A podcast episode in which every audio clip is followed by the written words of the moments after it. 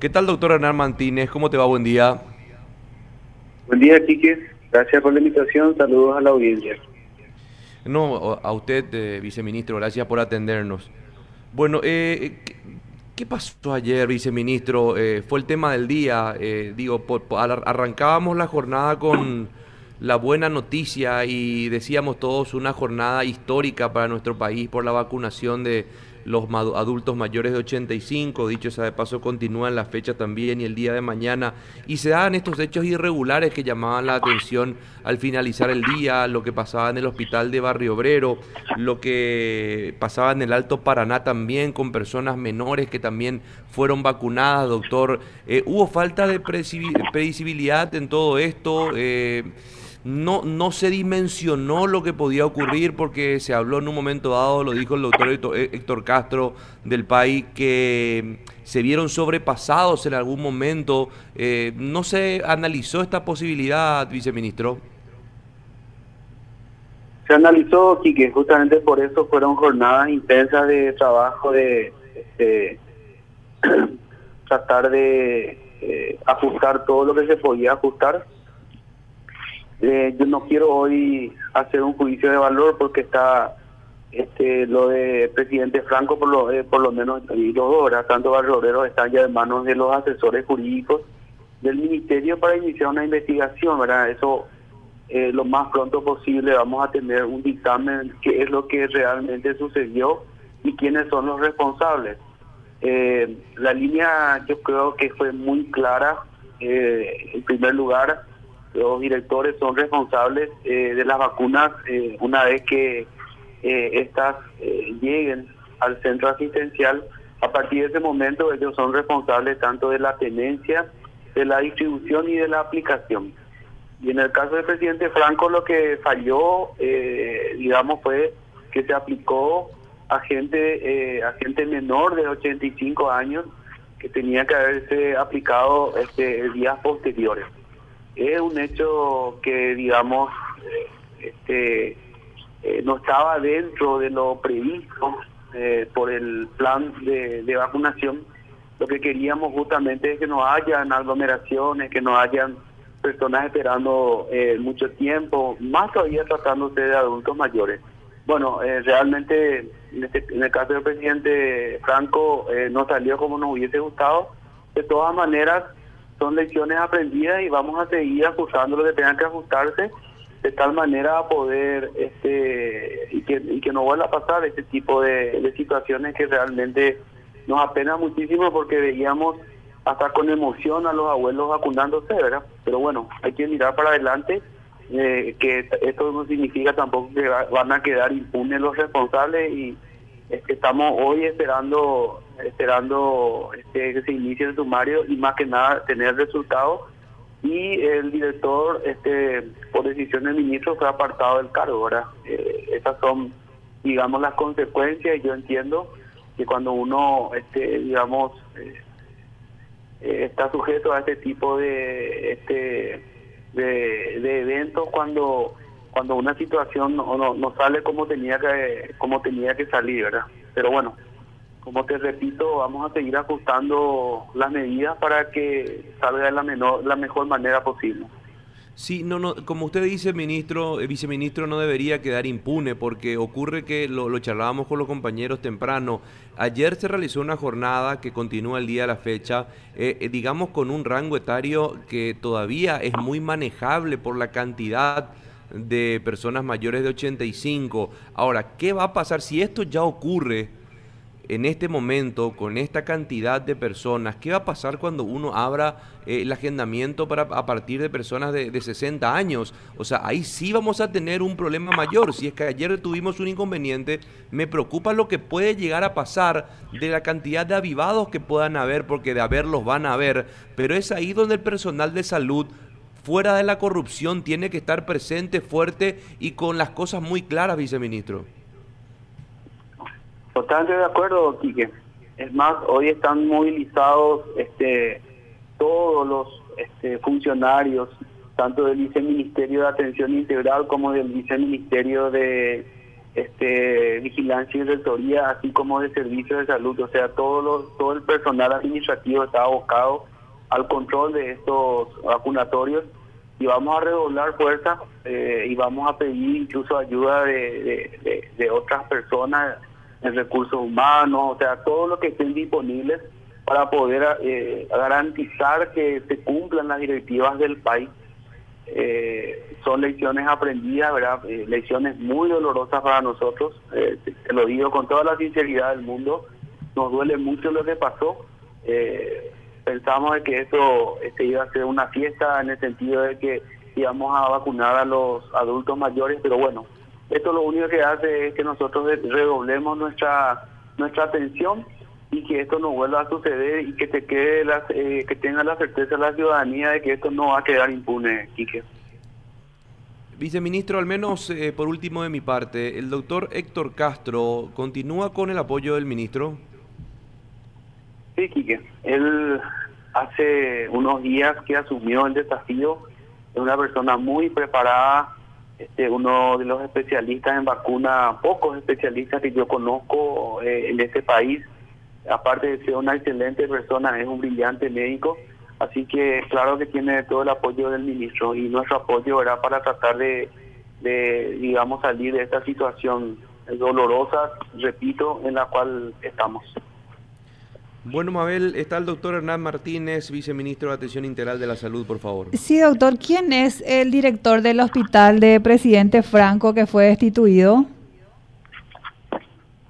Mira, eh, no recuerdo el nombre, sinceramente te digo con tantas cosas en la cabeza, ¿verdad? Eh, le puedo pasar a tu productora en un en un minuto. Sí, sería importante realmente saber de él y por sobre todo también eh, cómo fue que falló es este sistema de control que tanto estamos criticando, viceministro.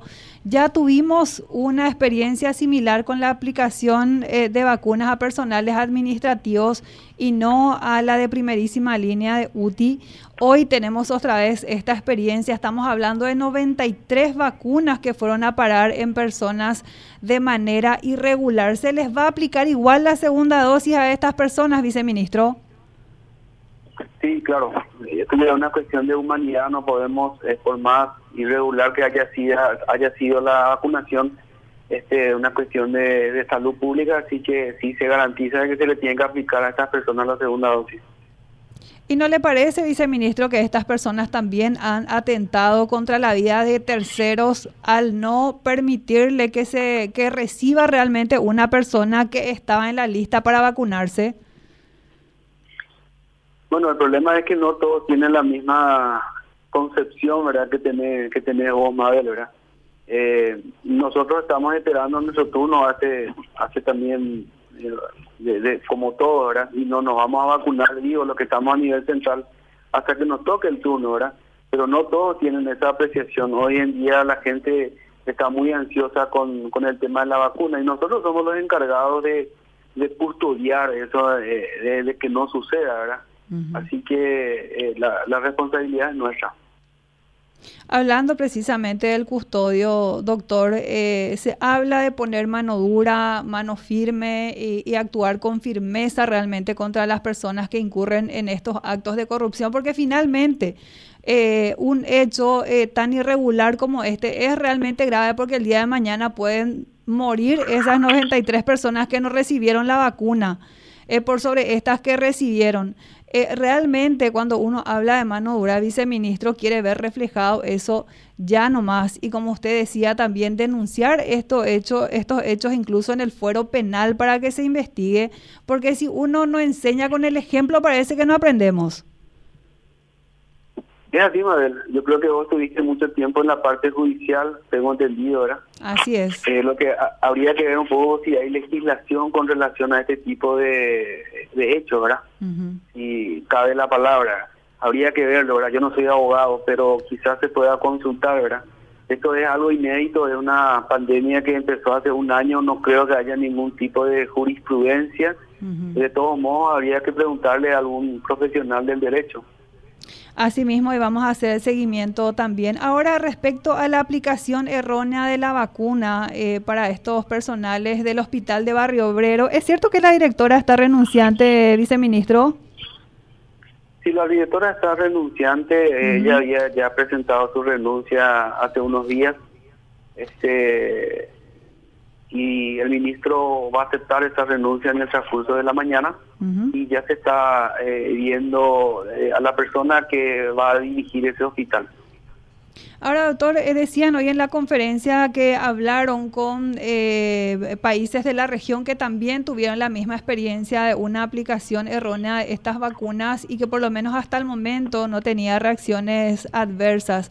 Ahora, eh, ¿cómo se practica esto a partir de ahora para que no vuelva a ocurrir?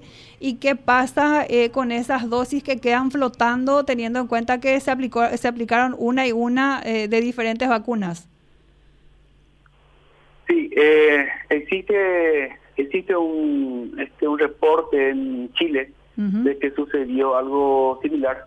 Por suerte, eh, como como dijiste, no no no se observaron reacciones adversas.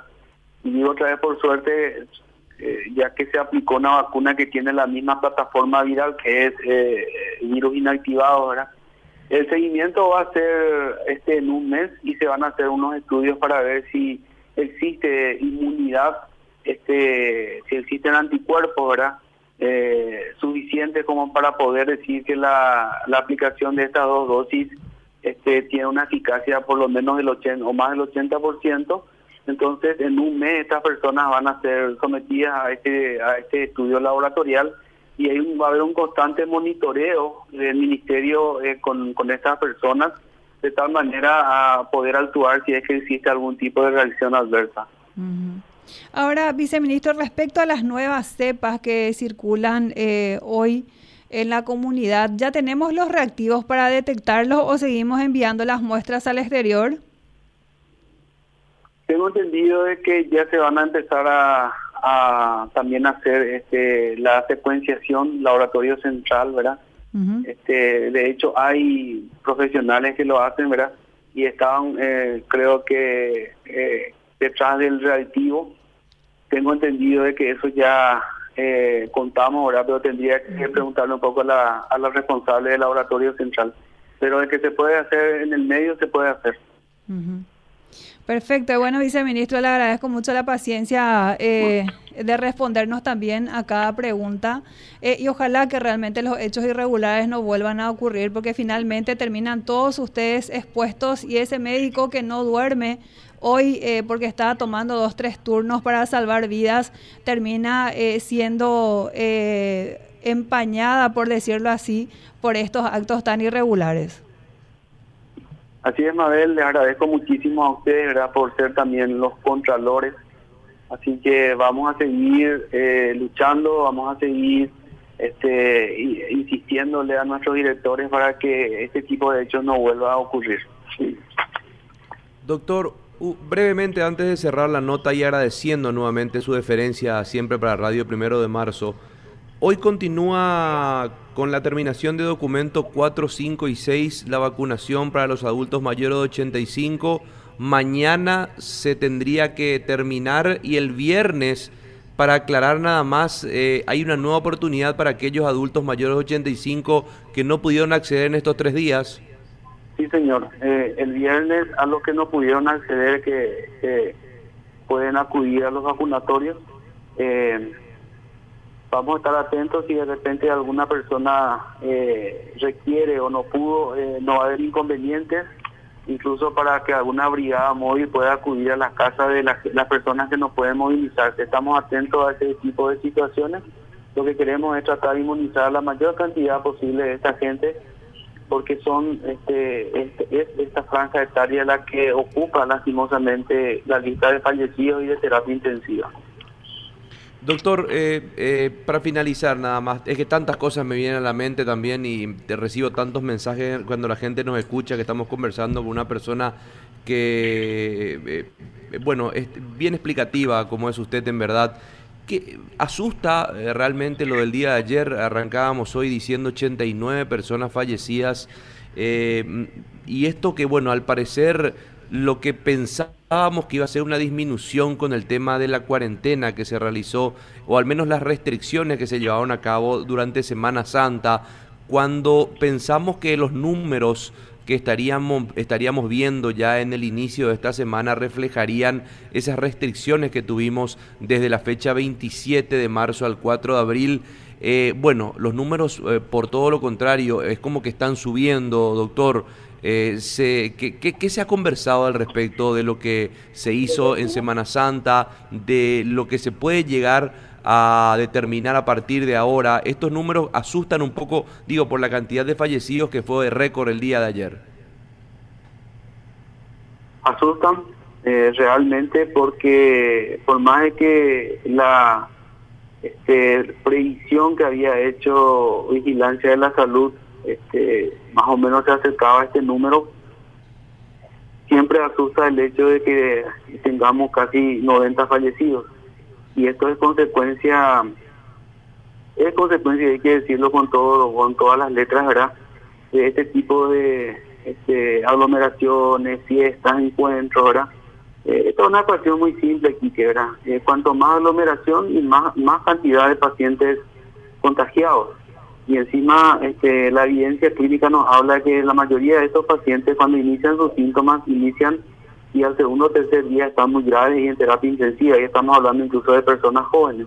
Hoy tenemos en terapia pacientes incluso menores de 30 años, ¿verdad? En muy mal estado general, ¿verdad? Y con, con, con un pronóstico muy malo en cuanto a, al daño pulmonar que están teniendo. Así que vuelvo a insistir y les agradezco el espacio eh, a la gente diciéndole, señores, si no nos cuidamos y podemos ser el siguiente, decía un colega muy famoso, todos estamos en el bolillero.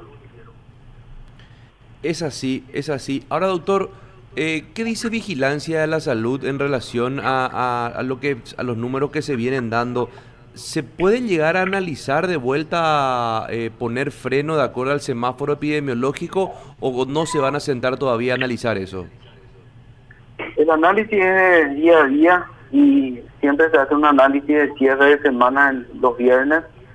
Este, si es que la situación epidemiológica sigue empeorando y si eh, se podría ver la posibilidad de planes de mitigación. No hablamos ya de una cuarentena fase cero, porque eso es imposible por una cuestión hasta de este, por una cuestión económica, ¿verdad? Pero sí eh, planes de mitigación que no pueden que no duren tanto tiempo. O sea hoy hacer un encierro de una de, de 15 días eh, sería incluso peligroso para mucha gente que vive el día a día. Que si no sale a trabajar hoy no come verdad pero sí planes de mitigación en cuanto a circulación en cuanto a la cantidad de personas de para los eventos sí eso se va a analizar siempre se analiza verdad dependiendo dependiendo de la cantidad de números y principalmente que nosotros le llamamos el semáforo epidemiológico. Las zonas rojas, pues se tienen que hacer ese tipo de medidas. Doctor, muy amable, muchísimas gracias por el tiempo de conversación con nosotros, también para toda la gran audiencia de Radio Primero de Marzo, doctor. Muchas gracias a ustedes.